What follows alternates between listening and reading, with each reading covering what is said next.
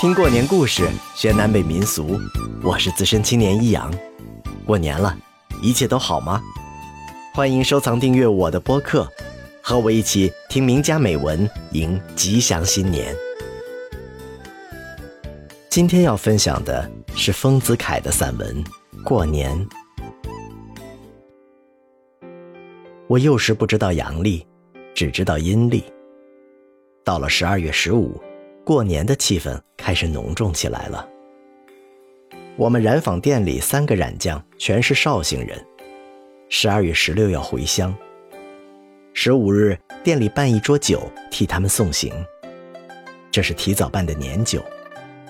商店旧例，年酒席上的一只全鸡摆法大有讲究，鸡头向着谁，谁要被免职，所以上菜的时候要特别当心。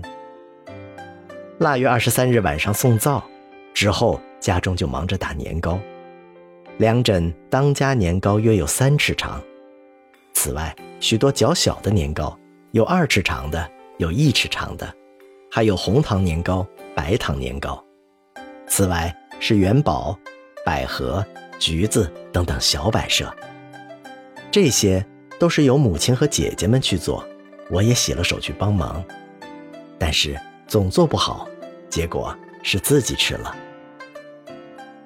二十七夜过年是个盛典，白天忙着烧祭品，猪头、全鸡、大鱼大肉，都是装大盘子的。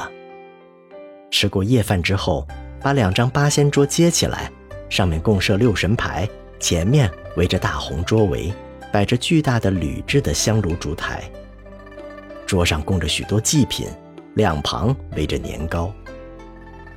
记得那时我所欣赏的是六神牌和祭品盘上的红纸盖，这六神牌画得非常精美，一共六版。祭品盘上的红纸盖都是我的姑母剪的，福禄寿喜、一品当朝、连升三级等字都剪出来，巧妙地嵌在里头。我那时只有七八岁，就喜爱这些东西，这说明。我与美术有缘。绝大多数人家二十七夜过年，所以这晚上商店都开门，直到后半夜送神后才关门。我们约伴出门散步，买花炮。花炮种类繁多，我们所买的不是两响头的炮仗和噼里啪啦的鞭炮，而是雪炮、流星、金转银盘、水老鼠、万花筒这些好看的花炮。其中万花筒最好看，然而价贵不易多得。买回去在天井里放，大可增加过年的喜气。我把一串鞭炮拆散，一个一个的放，点着了火，立刻拿一个罐头瓶来罩住，咚的一声，连罐头瓶也跳起来。年底这一天是准备通夜不眠的，店里早已经摆出风灯，插上碎竹。吃年夜饭的时候，把所有的碗筷都拿出来，预祝来年人丁兴旺。吃饭碗数不可成单，必须成双。